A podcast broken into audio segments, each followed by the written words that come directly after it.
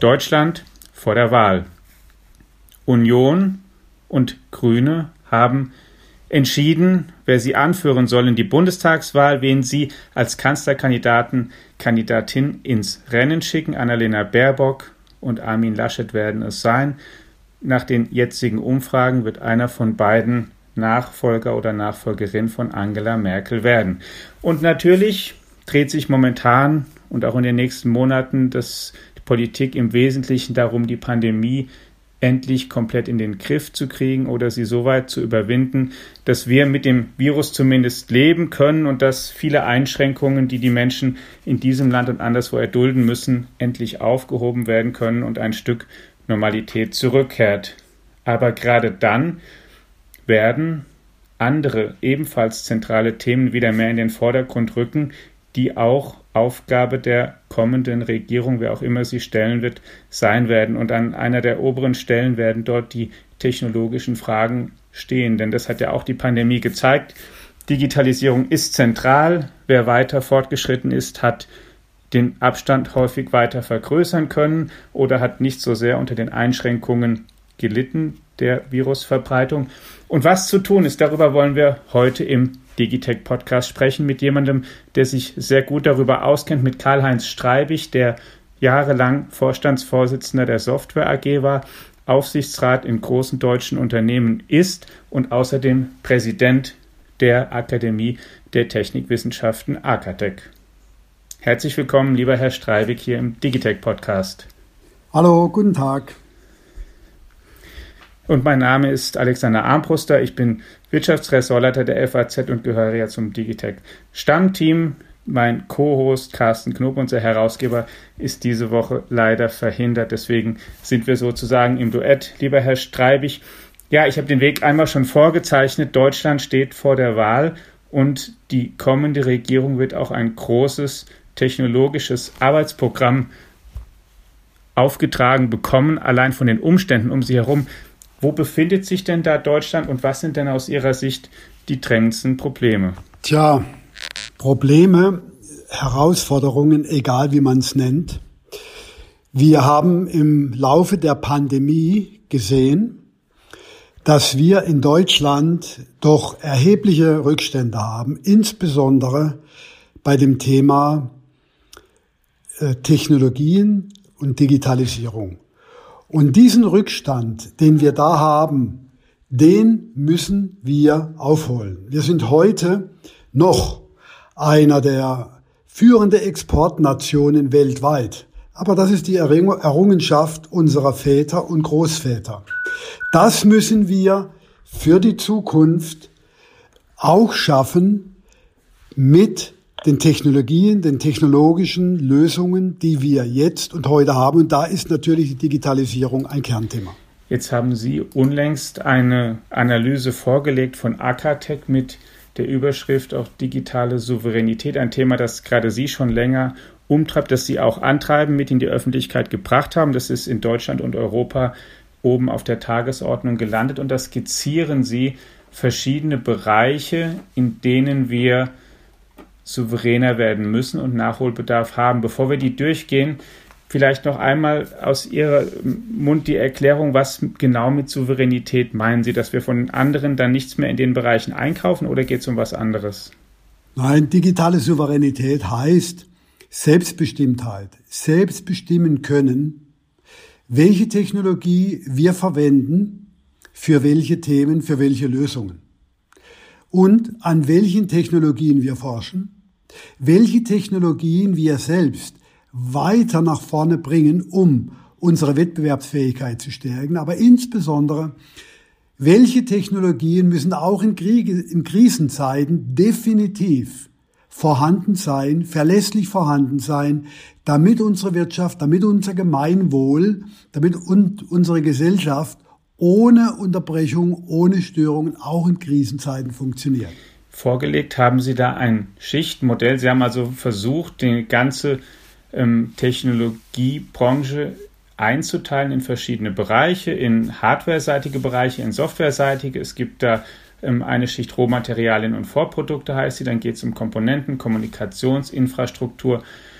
Infrastructure as a Service, Plattform as a Service, Software-Technologien und mehr. Und sie gehen dann auch einzeln durch und sagen, wo der Bedarf besonders groß ist oder wo es auch schwierig ist, Probleme zu beheben. Und ich möchte mal ein aktuelles ähm, Feld ansprechen, das ist die Mikroelektronik. Die zeichnen sie auch aus. Da sagen sie und beschreiben, es ist sehr, sehr schwer, da Abhilfe zu schaffen von der ähm, Abhängigkeit nicht nur von wenigen Fabriken in Fernost, sondern auch alleine die Menge herzustellen, denn das kriegen wir momentan fast täglich.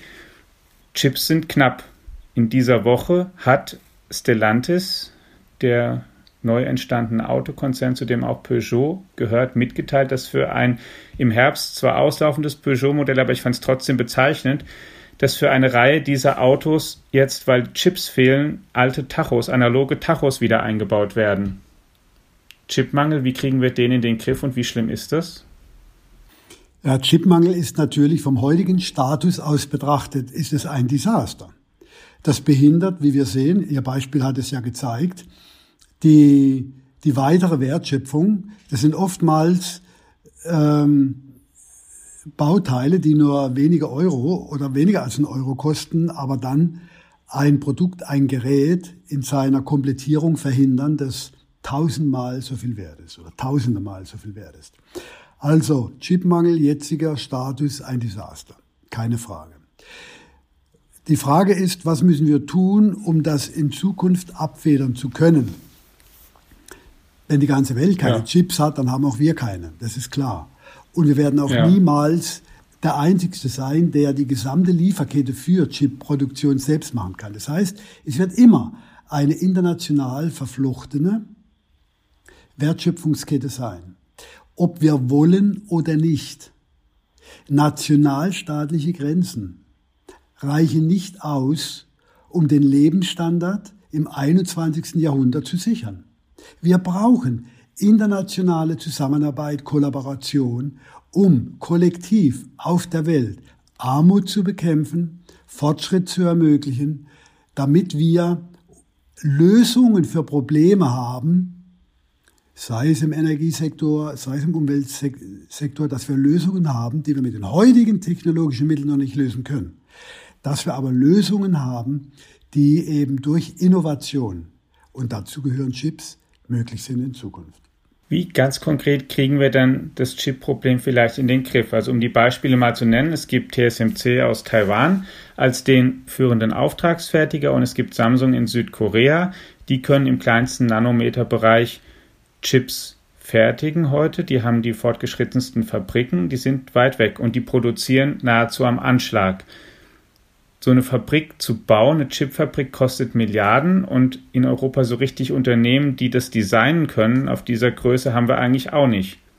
Was können wir da machen? Wir hatten eine mit ARM in England. Ja. Ähm, was notwendig ist, dass wir langfristig industriepolitisch in Europa klären, was wollen wir erstens, was wollen wir selber können? Und können bedeutet, es entwickeln und beherrschen.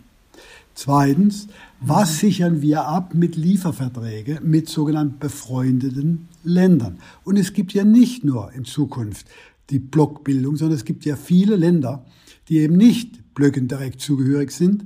Ich möchte nochmal Südkorea erwähnen, möchte Japan erwähnen, Malaysia erwähnen und andere.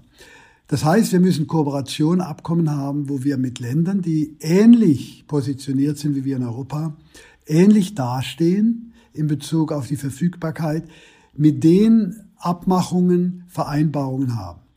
Als ein Punkt. Und da gibt es noch sechs, fünf, sechs weitere Dinge, die getan werden müssen, wie die Rohmaterialabsicherung für diese Produzenten bis hin zu den Maschinenbaufabriken, Sie wissen, Zeiss ist da auch ein ganz wesentlicher Player, mhm. äh, um eben die Produktion aufrechtzuerhalten. Bis hin, dass wir durch unsere eigene Fähigkeit auch ein Verhandlungspfand haben. Wenn uns jemand was abdrehen will, müssen wir die Chance haben, auch etwas abzudrehen. Nur so, nur durch diese Stärke werden wir auch in Zukunft unsere Lieferverfügbarkeit sicherstellen können. Ein Schutzschirm oder Pfand könnte sein, wie so etwas wie das niederländische Unternehmen ASML, das schreiben Sie in der Analyse auch, ist ja die Unternehmung, die die ähm, ähm, extreme ultraviolette Lithografie, die entsprechenden Maschinen eigentlich als einzige anbieten kann. Also gut, dass wir die haben im Prinzip, weil wir da wenigstens in der Chip-Wertschöpfungskette zentral vertreten sind noch an dieser Stelle. Und falsch wäre es nun, wenn wir keinerlei industriepolitischen Absichten hätten und einfach diese Firma auch wiederum von irgendeinem der Blöcke oder irgendjemand vom Ausland, außereuropäischen Land aufkaufen ließen und wir das auch nicht mehr hätten. Verstehen Sie? Das ist, ja. das hätte man auch schon bei ARM machen müssen in England, die ja für die ARM, die ja die Architekturen ja. für die energiesparende Chips, die insbesondere auch in Handys sind, äh, hergestellt haben und, her und herstellen. Wäre es eine Alternative aus Ihrer Sicht, dem amerikanischen Beispiel dazu folgen, die ja, wenn ich es richtig sehe und verstehe, faktisch vorhaben, sowohl TSMC als auch Samsung dazu zu bewegen, mit ordentlicher staatlicher Subventionierung allermodernste Chipfabriken dann eben in Amerika zu bauen oder bei uns dann als Pendant gesagt, dass die eben entsprechende Fabriken hier hochziehen. Das kostet zwar Milliarden, aber dann wäre was hier. Egal, wo wir die hochziehen, wir müssen eine Strategie, einen Plan haben, wo was entsteht, damit wir das haben, was wir brauchen im Chip-Sektor. So, und das ist nochmal gesagt, die internationale Zusammenarbeit ist da unabdingbar. Deshalb müssen wir mit hm. Vereinbarungen mit anderen eben ein Gesamtkonstrukt, ein Gesamtnetzwerk an Fähigkeiten haben, die sicherstellen, dass wir die Chips haben, die wir brauchen für die Zukunft. Ein anderes zentrales Thema ist, ich nenne mal das Schlagwort einfach, künstliche Intelligenz, in dem es auch ein Wettstreit-Wettrennen gibt, in dem die Chinesen viel Geld reingesteckt haben, dann die Amerikaner jetzt auch ein großes Programm aufgelegt haben, die EU in dieser Woche kam mit einem neuen Regelansatz für Art und Weisen, wie künstliche Intelligenz hier erwünscht ist. Und gleichzeitig hat man den Eindruck, dass die nächste Phase in der KI zumindest kommerziell begonnen hat, denn es ist nicht mehr der Consumer-Bereich, der vor allen Dingen jetzt, der bleibt spannend, aber der im Prinzip erschlossen ist, aber jetzt ist die Industrie dran. Da gibt es zwei Ansichten, nämlich die eine, die so ungefähr lautet, naja, das wird ganz, ganz schwierig, weil die Industrieunternehmen, aus denen Softwarekonzerne zu machen, ist eine Herkulesaufgabe. Leichter haben es die, die ähm, schon Softwareunternehmen sind, die jetzt Industrie lernen müssen. Und es gibt die andere Haltung, die so ein bisschen sagt, naja, Auto und Maschinen zu bauen ist gar nicht so trivial. Man muss gar nicht glauben, dass man das so leicht nachmachen kann. Und vielleicht sind die schneller damit in der Software aufzuschließen. Wie sehen Sie das? Also grundsätzlich, das ist ja eine Frage der Technologiebeherrschbarkeit. Und die, die Softwaretechnologie ist natürlich die Technologie, wo stark zunehmend Wertschöpfung reinfließt. Genauso wie in die Hardware-Technologie stark abnehmend Wertschöpfung stattfindet. Man sieht ja im Automobilbereich an Tesla. Der Wert von Tesla ist nicht nur äh, herleitbar durch die Autos, die die herstellen, sondern durch die Softwarearchitektur, die die weltweit haben, um eben äh, over the air äh, ihre Autos mit einer neuen Software abzudaten. Bei Tesla ist es in der Tat so, wie es bei Apple ist, dass man ein Auto softwaretechnisch um und aufrüsten kann über Software, ähm, und da ist man natürlich in Bezug auf Innovationsmöglichkeiten erheblich flexibler und erheblich effizienter in Bezug auf die Innovationsschritte, die möglich sind und natürlich erheblich schneller. Also Software ist ein Gebot der Effizienz, ein Gebot der Schnelligkeit und insbesondere auch ein Gebot der Skalierung der Produkte, denn wenn Produkte effizienter, sprich kostengünstiger werden, dann verkauft man mehr davon. Das heißt, Software ist der Stoff für die Zukunft, der die Wirtschaft ankurbelt. Jetzt haben zwei Autokonzerne für Schlagzeilen gesorgt, zwei deutsche, nämlich in der jüngeren Vergangenheit in der Frage, schließen die da jetzt auf oder sind die jetzt sogar mittlerweile ein Stück weiter, sogar fast als Tesla, wenn man mal Tesla als Referenz nimmt. Einmal ist das Volkswagen, wo der Vorstandsvorsitzende Herbert Dies eine, ein ganzes Batterieproduktionsnetzwerk für Europa vorgestellt hat, also wo auch Batteriezellen hergestellt werden sollen und zugleich mehr Software. Und dann ein paar Wochen später, das ist jetzt gerade passiert, hat Daimler die elektrische ähm, Variante sozusagen der S-Klasse, den EQS, vorgestellt. Ein Auto, bei dem auch unsere Kollegen gestaunt haben, was es kann alles und das sozusagen versucht, eigentlich quasi fast das Feld von oben aufzurollen, wenn verglichen mit dem neuesten Tesla. Ist das, zeigt es, dass wir da doch noch ganz gut dran sind? Ja, es zeigt vor allen Dingen, dass wir uns für die Zukunft vorbereiten. Das zeigt es auf jeden Fall. Und dass das Mercedes mit ihrem Portfolio, das ein Premium-Segment tut, mhm. und dass das VW mit ihrem äh, Portfolio, wo es viele Produkte auch im Massensegment gibt und auch im Premium-Segment, das ist naheliegend. Äh, die Konsequenz, mit der VW auf die E-Mobility setzt, was er dies da macht, das finde ich ganz toll. Das erhöht sicherlich enorm die Wettbewerbsfähigkeit der deutschen Automobilindustrie weltweit. Und dass Mercedes, so ein wichtiger Player in Deutschland, aber auch BMW und andere, dass die äh, auch ähm, im Thema E-Mobility so Gas geben, das ist sehr gute Nachricht. Denn ich finde immer, was da manchmal fast vergessen wird, finde ich auch einerseits, was vielleicht manchmal die Anleger, gut, man ähm, will mir jetzt kein Urteil da komplett anmaßen, aber da manchmal untergeht oder auch in der Diskussion. VW und Mercedes sind zum Beispiel ja beides Unternehmen, die nach wie vor absolut viel mehr Autos verkaufen als ein Tesla und auf der ganzen Welt viel mehr Kunden haben, die schon mit der Marke Kontakt haben und die und, und die Leute zeigen können, die einfach Erfahrung haben, wie es gewesen ist, ich mal mit einem VW oder mit einem Mercedes zu fahren, die also da Assets haben, die finde ich manchmal ein bisschen unberücksichtigt sind, weil die natürlich, was, was, was Kunden kennen, was sie gewöhnt sind, ist dann vielleicht auch einfacher, sie für eine neue Antriebsart mal zu begeistern, wenn man mit der Marke ohnehin vertraut ist und vielleicht sogar gute Erfahrungen überwiegend gemacht hat. Dass Volumen alleine keine Sicherung und keine Garantie für die Zukunft ist. Sondern, hm. man hat es an Nokia gesehen. Nokia hat so ein dermaßen hohes Volumen gehabt, dass über die reine Volumendiskussion hätte die niemand aufgeholt. Und trotzdem ist Apple an denen vorbeigezogen. Heute stellt Apple bei weitem nicht die meisten Smartphones her, ist aber unbestritten die Company, die die höchste Wertschöpfung dabei hat. Also, was will ich damit sagen? Tesla war der erste, der so dominant das Thema E-Mobility weltweit platziert hat. Die Marke, die Softwaretechnologie dazu äh, viele Innovationen in anderen Bereichen. Und da nicht zu unterschätzen, der Spirit, das Image vom Elon Musk selbst, dass ich mir um diese Firma für die Zukunft keine Sorgen mache. Mhm.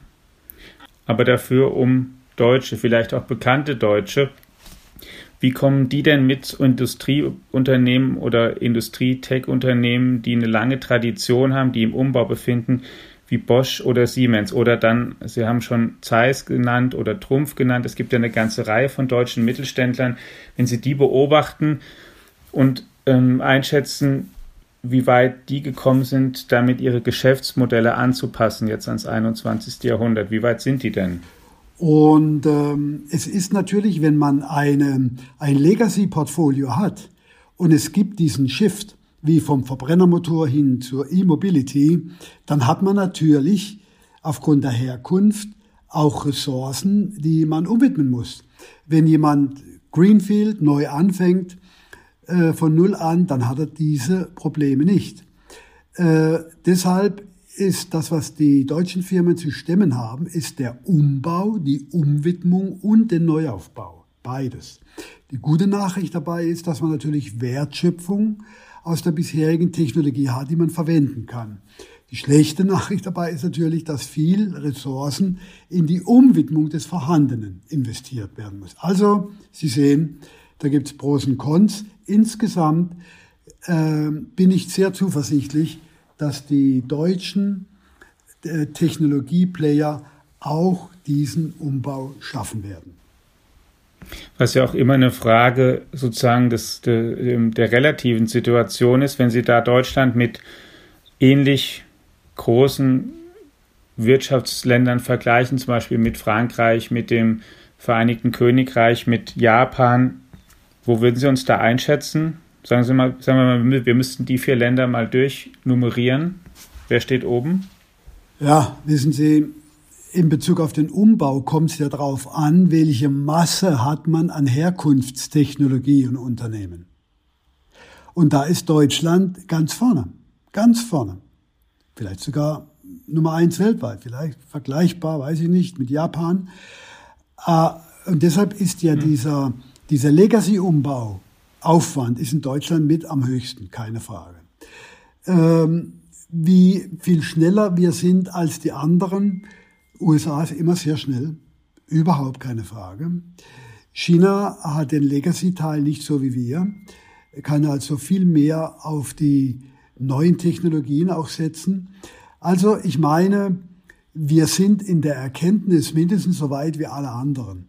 In der, in der Notwendigkeit umbauen zu müssen, sind wir sicherlich am belastetsten von allen. Äh, das darunter leidet die Geschwindigkeit. Unsere Forschung in Deutschland ist gut und ich meine, dass wir da in der Spitzengruppe sein müssten, die durchzunummerieren und sagen, der ist Nummer 1, 2, 3 und 4 äh, ist so auf die Schnelle nicht machbar, ist nicht seriös. Aber ich würde sagen, Japan arbeitet daran, USA arbeitet daran, China sowieso, Deutschland auch. Und äh, deshalb meine ich, dass wir damit in der Spitzengruppe sind, aber wir müssen Gas geben, insbesondere bei der digitalen Infrastruktur. Das ist schon das gute Stichwort. Ich würde nämlich jetzt überleiten gerne von der privaten Wirtschaft, den Unternehmen, über die wir gesprochen haben und ihren Anforderungen zum, ich nenne es mal den Legacy-Umbau der öffentlichen Verwaltung und des Staates. Das ist ja infolge der Pandemie im Grunde haarsträubendes zutage getreten eigentlich, wenn man, also was ich ganz persönlich erlebt habe, auch die Fähigkeiten von Schulen auf Distanz zu unterrichten oder umzuschalten oder auf sowas vorbereitet zu sein, bis dazu, wie hier man in der Lage ist, mittels Technologie, Stichwort Corona-App, die Pandemie nachverfolgbar zu machen und Daten vielleicht auch besser abzugleichen zwischen Gesundheitsämtern zu sammeln, um eine Übersicht zu bekommen und um überhaupt einzugrenzen, wo gerade vielleicht Hotspots sind der Virenausbreitung und wo nicht, bis hin ähm, auch zur Organisation der ähm, und Beschaffung der Impfstoffe. Wie kriegen wir denn den Staat eigentlich viel digitaler da ist ja sozusagen, das gilt ja dasselbe, einerseits für, wie für die Unternehmen, andererseits, was Sie jetzt sagten, die Greenfield-Option, die gibt es ja so gar nicht. Indem die neue Bundesregierung das Thema Digitalisierung, Innovation ganz vorne hinstellt. Das ist der Weg, die Hoffnung nach vorne. Wie macht man das konkret? Ja, indem die in ihrer in, ihrer, in ihren Koalitionsvereinbarungen definieren, was ist ein moderner Staat? Was ist ein modernes Gemeinwesen? Wie ist die Zukunftssicherung möglich? Was bedeutet digitale Souveränität? Was haben wir gelernt aus der Pandemie? Im Schulwesen, im Gesundheitswesen, im Bereich der öffentlichen IT. Diese Fragen zu beantworten in einem neuen Regierungsprogramm ist der Weg nach vorne. Braucht Deutschland ein Digitalministerium dafür, wie das zum Beispiel neulich während des FAZ-Kongresses, den wir in diesem Jahr veranstaltet haben, auch der Vorstandssprecher von SAP verlangt hat, weil er einfach gesagt hat, wenn es gerade zum Beispiel um Bildung geht, ist der Föderalismus momentan eher eine Bremse als ein Fortschrittsbeschleuniger, aber auch in anderen Bereichen ein bisschen mehr Zentralisierung, und Bündelung, damit da schneller entschieden und dann auch umgesetzt werden kann, ist vielleicht nötig? Wissen Sie, es gibt ja in der Geschichte sehr negative Beispiele von Zentralstaaten. Sehr negative. Mhm. Deshalb zu sagen, so wie wir heute sind, das ist ein Nachteil, das ist einfach falsch. Das kann man so nicht nehmen. Die Frage ist, was man daraus macht. Welchen Handlungsspielraum hat man in den Dingen, die gemeinsam sind? Sicherlich wurde Deutschland, wie Sie ja wissen, nach dem Zweiten Weltkrieg, auch Einfluss der Alliierten, recht dezentral aufgestellt, damit man kein sogenanntes Klumpenrisiko mehr hat, wie es in der Vergangenheit war. Äh, es hat uns die föderale Struktur, es hat uns die Dezentralität aller Entscheidungen bis hin auf die Gemeinderatsebene gebracht. Äh, das macht uns natürlich in vielen Abstimmungen langsamer, aber wir haben natürlich durch diese Konsensstruktur, die dadurch notwendig war, ist da dann das Mitbestimmungsthematik entstanden, haben wir einen, einen wirklich ausgeprägten sozialen Frieden in Deutschland, was ja in sich auch eine hocheffiziente Geschichte für ein Gemeinwesen ist. Also, bevor ich sage, das ist schlecht, so wie wir jetzt sind, würde ich zuerst mal sagen, was können wir mit dem machen, wer wir heute sind.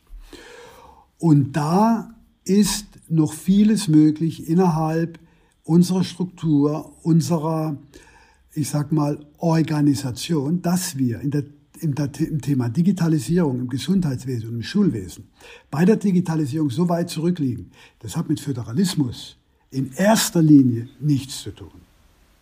Aber in der Schule ist es doch schon so, dass mal ganz praktisch gesagt eine Schulcloud, und es ist ja auch immer eine Skalierungsfrage, wenn ich sowas für ein ganzes Land anbieten kann und die Infrastruktur und die nutzen dann Schüler im ganzen Land, dann ist es einfach kostengünstiger, dass das zum Beispiel schwierig ist, weil die Bildung Ländersache ist und weil sich da einfach viele Organisationen, viele Minister erstmal einigen müssen, was wollen sie da haben? Und wir da Gefahr laufen, manchmal denke ich mir, dass wir fast eher 16 eigene Clouds irgendwann kriegen, bevor wir eine gesamte kriegen, was alles viel teurer wäre.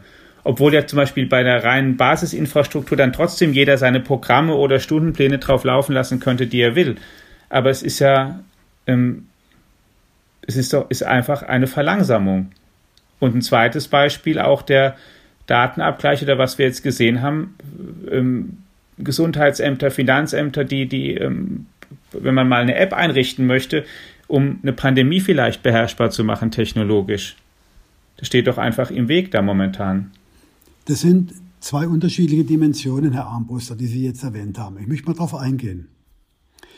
Unser Problem in den letzten zwölf Monaten im, zum Thema Homeschooling war nicht, dass uns eine, eine Schulcloud in Deutschland gefehlt hat. Unser Problem war, dass viele Schulen erstens die digitale Infrastruktur und Breitbandigkeit nicht vorbereitet hatten, die die Geräteseite und den Umgang damit nicht vorbereitet hatten und die Lehrer an sich selbst nicht vorbereitet waren, auch mit digitalen Medien zu arbeiten. Das war das Problem. Nicht, dass eine Schulcloud gefehlt hat. Das ist der Punkt. Und die zweite Dimension, die Sie angesprochen haben jetzt in der Pandemie, dass die Gesundheitsämter äh, da mit Zettelwirtschaft arbeiten, auch das hat nichts mit Föderalismus zu tun, weil es nicht ein Land, ein Bundesland gab, wo das hervorragend gelöst war, sondern wir müssen einfach mit den technologischen Mitteln, die es jetzt gibt, muss gearbeitet werden. Und jedes Land hat und hätte für sich die Möglichkeit gehabt, die Schulen digital nach vorne zu bringen und das Gesundheitswesen digitaler zu machen. Es ist der, das Bewusstsein, es ist der, der Spirit, der fehlt und gefehlt hat. Und dieser Ruck, der geht jetzt, der ist durchs Land gegangen. Ich habe mal zu einem Ministerpräsident vor zehn Jahren gesagt, mit IT-Projekten hat noch niemand, hat noch kein Politiker eine, eine Wahl gewonnen. Aber in Zukunft werden sie Wahlen durch fehlende Digitalisierung verlieren.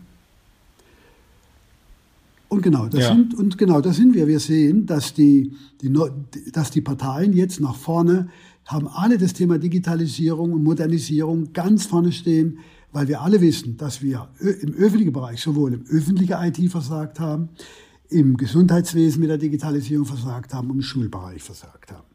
Wenn wir die Parteien uns jetzt ansehen, die sich natürlich gerade auch noch ein Stück weit aufstellen und finden. Ich meine, ich habe ja vorhin schon gesagt, die Union hat jetzt ihren Kanzlerkandidaten definiert, auch wenn das Verfahren ein bisschen anders war als bei den Grünen und bei der SPD. Darunter kommen dann und sind zum Teil schon zustande gekommen Parteiprogramme. Von wem glauben Sie denn, wer kann der, wer ist denn am technologisch vielleicht inspiriertesten oder kann da einen besten Beitrag leisten? Oder umgekehrt gesagt, müssen wir vor jemandem eigentlich Angst haben? Ist eine grüne Kanzlerin zum Beispiel äh, vielleicht weniger technologieoffen? Regelt mehr? Ja gut, da hat ja jeder erstens mal als Wahlbürger seine eigene Meinung und seine eigene Positionierung. Und die will ich jetzt hier als Akadek-Präsident nicht kundtun, da die Akadek geprägt ist durch Objektivität und Neutralität im Handeln. Ähm, welche Partei, die dann auch ausschlaggebend und relevant sein wird für die Regierungsbildung nach vorne, das richtige und beste Wahlprogramm hat, das wird sie erst noch herausstellen. Das wird ja erst noch erstellt. Das gibt's ja, es gibt ja heute nur Absichtserklärungen, aber komplette Programme, die dann auch in Koalitionsverhandlungen abgeglichen werden müssen mit anderen Parteien, mhm. das liegt ja vor uns. Da müssen wir zuarbeiten, hinarbeiten, gucken, was entsteht und dann natürlich auch einfordern, was gesagt wurde. Wenn wir mal von dem einen Thema noch weggehen, das Sie ja schon der nächsten Regierung ins, ins, auf die Agenda praktisch gesetzt haben, digitale Souveränität in so einem ganz breiten Kontext. Wir haben ja verschiedene Bestandteile dessen schon angesprochen. Was sind denn darüber hinaus Themen, in denen wir vielleicht schneller werden müssen? Wie ist es denn zum Beispiel mit der Elektromobilität? Diese Woche gab es von Bosch wieder mal Geschäftszahlen der Vorstandsvorsitzende Denner hat da gesagt, Elektromobilität ist keine Wette mehr, also hat ein Stadium erreicht, ab dem es sich jetzt auch für dieses Unternehmen dann wirklich rechnet. Ist da, stimmt da jetzt sozusagen die Geschwindigkeit oder müssen wir noch mehr Gas geben? Denn wenn die Leute ja mehr Autos kaufen, die elektrisch fahren, braucht man mehr Ladestationen, braucht man auch mehr Ladeideen für Leute, die in Großstädten in Wohnungen wohnen, die vielleicht keinen Garagenvorplatz haben, wo sie ihr Auto über Nacht aufladen können. Wissen Sie, solche Entwicklungen sind nicht linear. Die sind häufig exponentiell. Aber mhm. eine exponentielle Kurve hat nicht nur den exponentiellen Wachstumsteil, sondern sehr oft den über Jahre andauernden flachen, niederen Bereich der Kurve, der fast linear aussieht.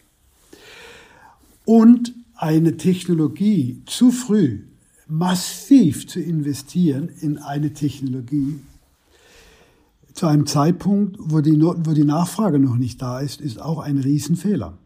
Dann hat man sich verausgabt und hat die Mittel nicht mehr, wenn mhm. sie gebraucht werden. Das heißt, das richtige Markt-Timing ist immer ein wesentlicher Punkt. Schauen Sie mal, eines der wertvollsten Unternehmen der Welt ist Microsoft.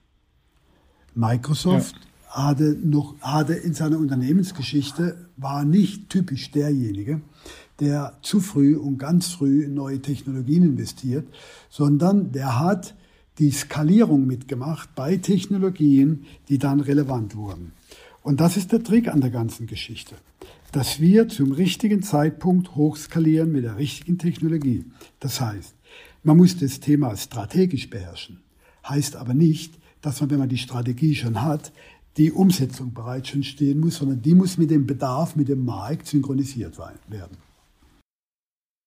Und das richtige Timing in der E-Mobilität haben wir im Kern in Deutschland? Ich glaube schon, ja, ich glaube schon. Ich glaube schon. Als letzten Themenblock, den ich noch ansprechen möchte, ist auch ähm, technologisch nicht ganz digital-technologisch, so wie wir bisher gesprochen haben, aber auch natürlich ein Riesenthema, die Energieversorgung. Da gibt es dann Stichwörter wie intelligente Netze. Es geht mal um die Frage, wie viel Wasserstoff könnte denn hier uns helfen. Es gibt jetzt die ähm, Nordlink-Leitung, die uns ermöglicht, dass wir in Norwegen Wasserspeicher benutzen, um eben zu puffern, um sozusagen ja dieses, dieses Problem mit erneuerbaren Energien, dass die Sonne ja nicht immer scheint und der Wind nicht immer weht und dass man für die Phasen dann was haben muss, in denen das eben so ist. Wie weit sind wir denn da und wie, wie drückend aus Ihrer Sicht kommt denn dieses Stromkosten- oder Strommengenproblem? Denn das ist ja auch was, was bei Digitalisierung dann wiederum mit eine Rolle spielt. Der Stromverbrauch wird weiter steigen und den müssen wir hier decken und zwar zu vertretbaren Preisen. Also die Digitalisierung brauchen wir hier in allen drei Dimensionen. Erstens, um diese intelligente Power Grids überhaupt managen zu können. Und auch da wieder international. Das wird von, von Solarzellenanlagen, Photovoltaikanlagen in Nordafrika bis hin zu ähm, Wasserspeichern, äh, Energiespeichern im Norden, werden wir alles brauchen. Ähm, dafür, um diesen Grid zu managen, brauchen wir Digitalisierung. Zweitens, wir brauchen Digitalisierung im Smart Home. Wir brauchen Digitalisierung bei den Verbrauchern damit wir energieeffizient wirtschaften, das heißt weniger Strom verbrauchen. Und der dritte Punkt, es müssen Herstellungsverfahren und es müssen Produkte erstellt werden, die energiesparsam sind. So, alle drei Dimensionen werden gebraucht werden, um in Zukunft unsere CO2-Emissionen zu beherrschen und auch die Energieproduktionsvolumen in einem beherrschbaren Maß zu machen. Das heißt, es gehört auch alles dazu, Wasserstoff, Windkraft, Sonnenkraft, Klammer auf, Kernkraft aus dem Ausland vielleicht ein bisschen mehr, Klammer zu, Gas. Richtig. Alle Energieträger werden gebraucht werden, natürlich mit einem klaren Shift in Richtung der Erneuerbaren. Mhm. Zum Schluss noch eine Frage zur Politik und zur Person. Jetzt ist was ich weiß nicht, ich weiß, man kann darüber streiten, tut man auch, ob der Vergleich richtig ist, ist ein Kanzler jemand wie, hat, braucht er auch so ein bisschen, muss der sowas wie ein CEO auch sein oder natürlich ist ein, ein, Land anzuführen was ganz anderes in großen Teilen als ein Unternehmen anzuführen, aber man ähm, hat ja da mehrere Modelle sozusagen zur Auswahl, eher den moderierenden Ansatz, den ich mal jetzt der jetzigen Kanzlerin, die dann aus dem Amt scheiden wird, zuschreiben würde. Oder es gibt Typen, die Unternehmen oder Länder anführen, die ähm, ein bisschen lauter sind, die auch über Ideen ein bisschen offener reden, die mal so einen technischen Ballon zünden, so einen, die das anders vermarkten.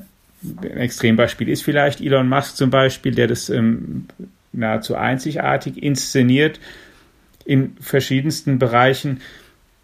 Welchen Kanzlertyp würden die Sie sich denn wünschen oder vorstellen, wie er Technik hier vermitteln soll?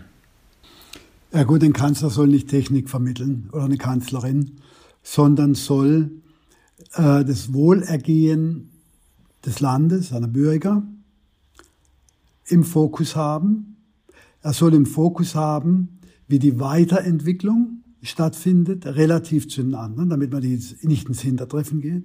Den Wohlstand können wir nur erhalten, wenn wir auch weiterhin sehr, sehr wettbewerbsfähig sind in dem, was wir machen. Dann haben wir, wie schon gesagt, wir haben dezentrale Strukturen, wir sind mehr konsensorientiert in Deutschland. Wir haben die föderale Strukturen. Ähm, deshalb muss ein Kanzler, der hat ja, oder eine Kanzlerin, ist ja kein absolutistischer Herrscher sondern ist natürlich eine mächtige Position, aber braucht immer, er braucht die Partei, er braucht die Länder, er braucht die Kommunen, er braucht unterschiedlichste Stakeholder, die mitziehen. Deshalb glaube ich, sollte eine Kanzlerin oder ein Kanzler für die Zukunft erstens eine Führungspersönlichkeit sein, die nach innen integriert und nach außen durchsetzungsstark ist. Zweitens, eine Kanzlerin oder ein Kanzler muss absolut offen sein für die Mittel und Wege, die uns helfen, auch in Zukunft erfolgreich zu sein. Und drittens, ein Kanzler oder eine Kanzlerin muss natürlich ähm, auch in seiner Person die Werte repräsentieren, die uns ausmachen in Deutschland, in Europa äh, denn da gab es ja in der jüngsten Geschichte außerhalb Deutschlands, außerhalb Europas auch negative Beispiele. Äh, und die wollen wir in Deutschland nicht einfangen.